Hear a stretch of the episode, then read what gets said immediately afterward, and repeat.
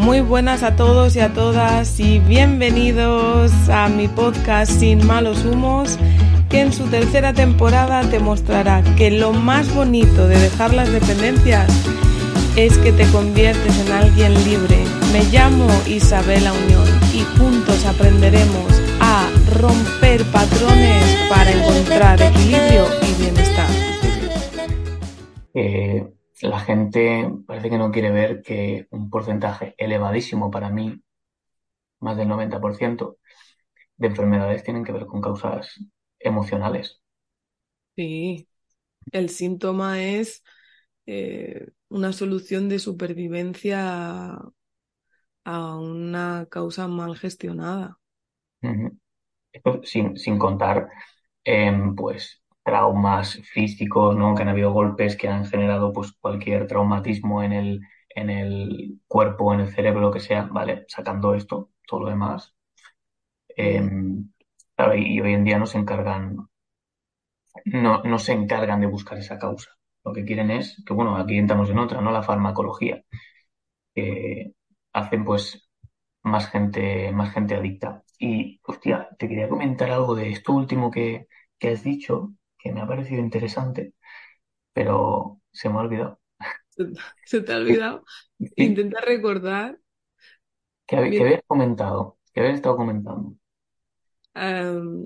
bueno, estaba hablando un poco de, de estas personas que con el desarrollo personal se vuelven a casa al conocimiento. Eso es. El desarrollo personal y la espiritualidad, ¿no? Que, que yo tuve una fase en la que quería ser Buda, ¿no? Así poniendo un poco de... Buda.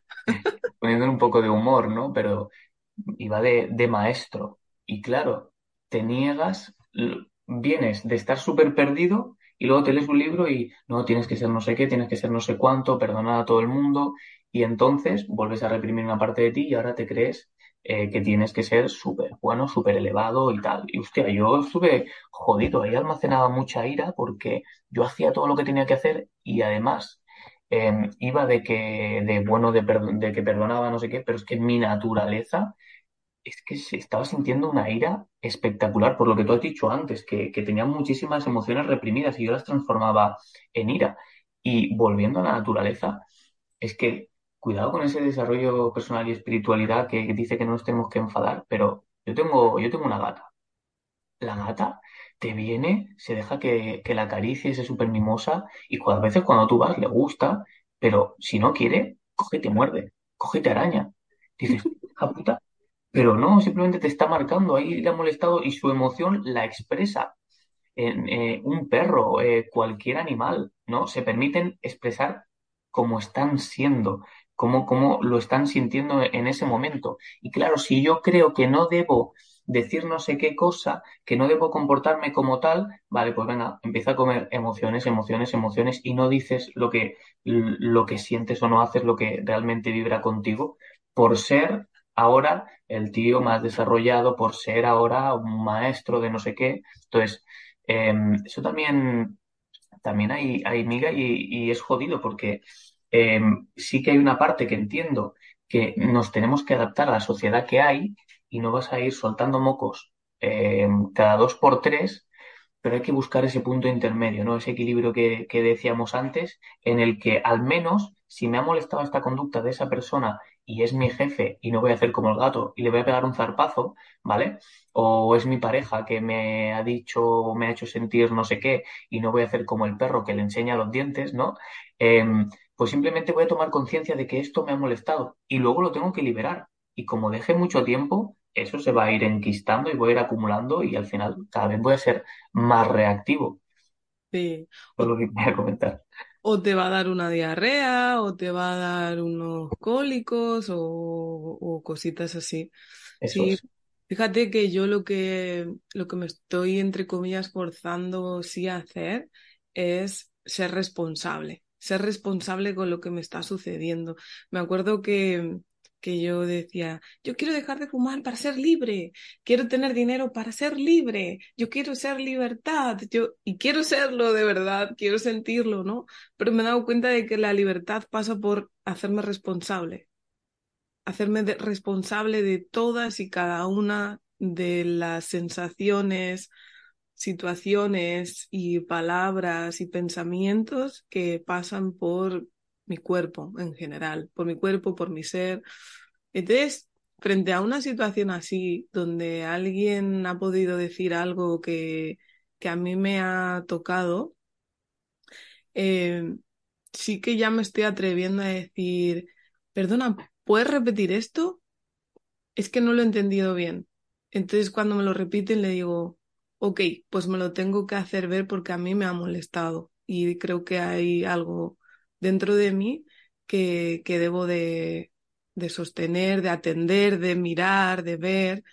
Y normalmente la persona de enfrente hay como dos tipos de reacciones. La primera es, disculpa si te ha molestado, ¿no? Y yo le suelo decir, no, tranquilo, todavía no tienes el poder de hacerme daño, soy yo con mis heridas la que está gestionando cómo se siente y lo suelto así.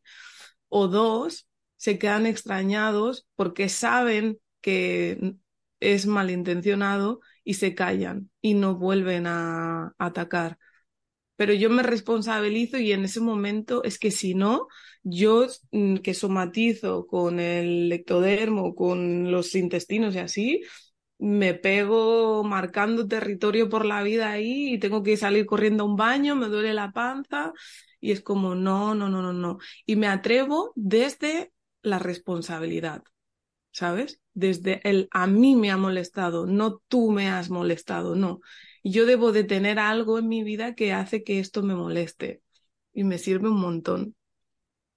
Qué buena esta estrategia.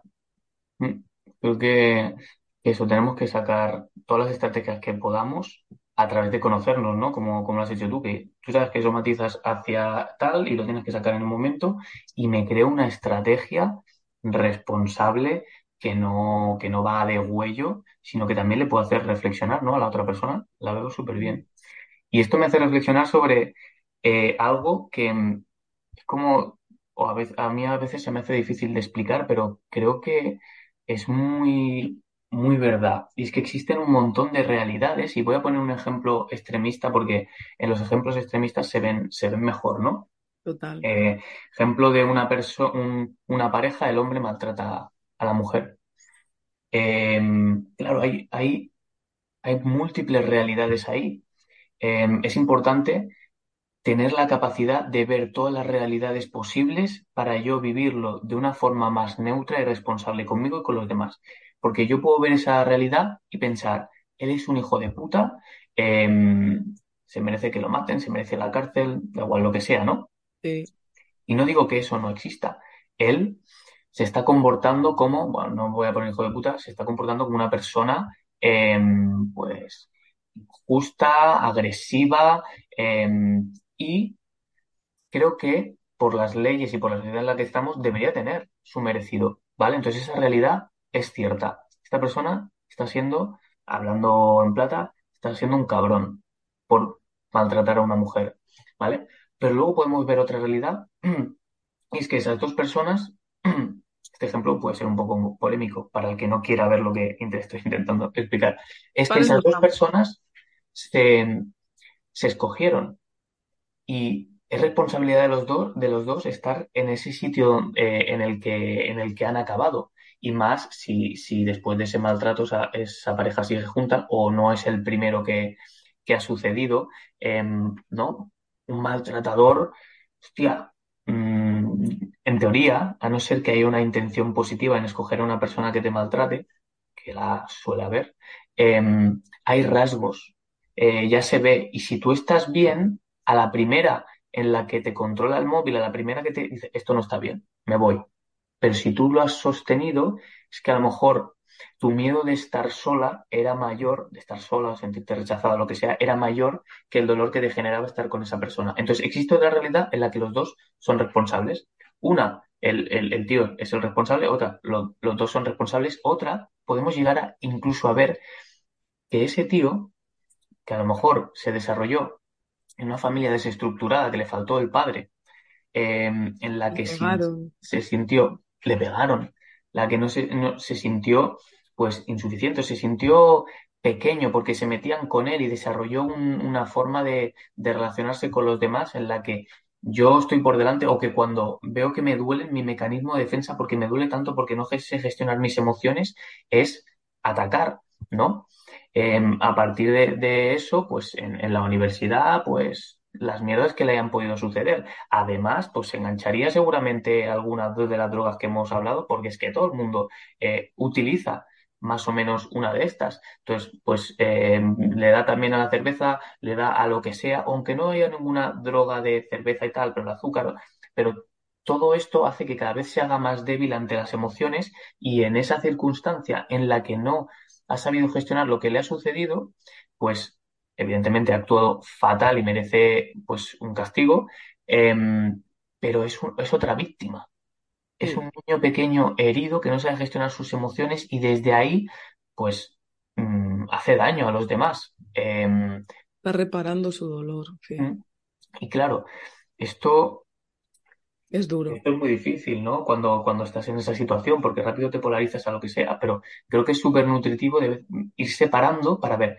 esto es una realidad, pero también es esto, también es esto, y cada vez vas escudriñando más lo que es la verdad, porque nos contamos una verdad que está muy sesgada por lo que son nuestras creencias o, lo que sentimos o la afinidad hacia una persona o hacia otra.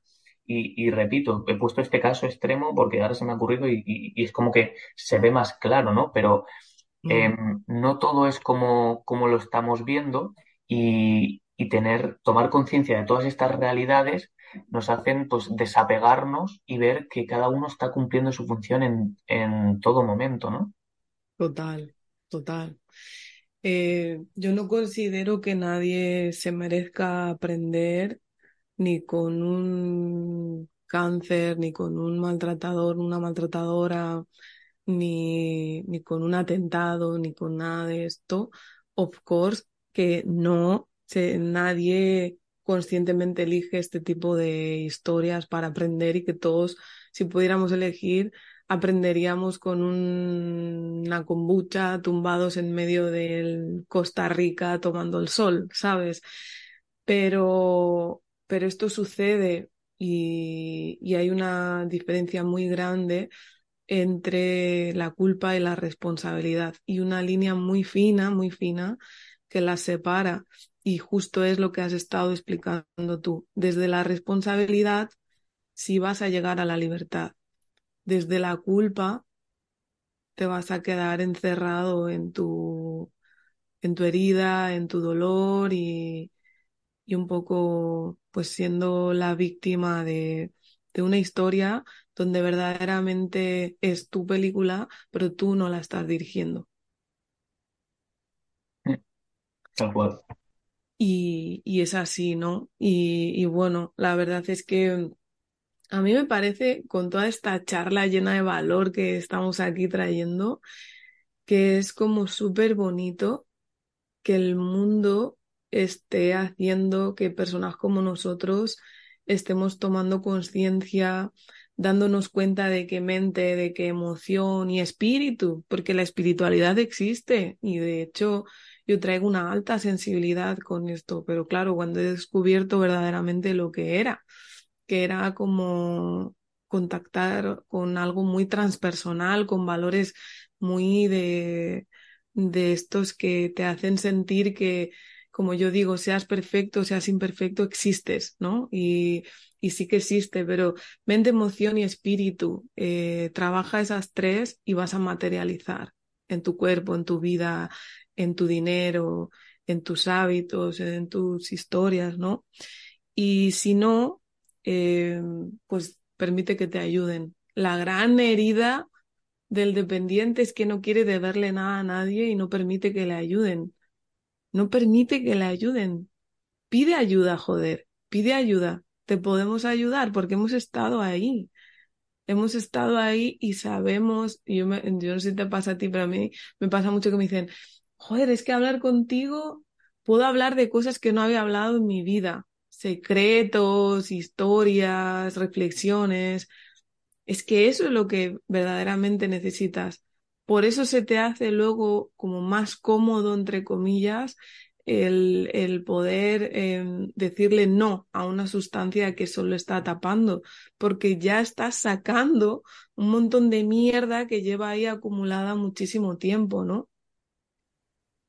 Como es un episodio larguísimo el que salió en la charla con Cristian, esta semana os lo he separado para que no os perdáis ni un poquito de cada píldora de valor, eh, consejo y sinergia que salió entre nosotros y puedas aprovechar y provocar ese pequeño clic que a veces parece que desordena la vida, pero que realmente luego te das cuenta de que simplemente se estaba colocando. Un abrazo y hasta mañana.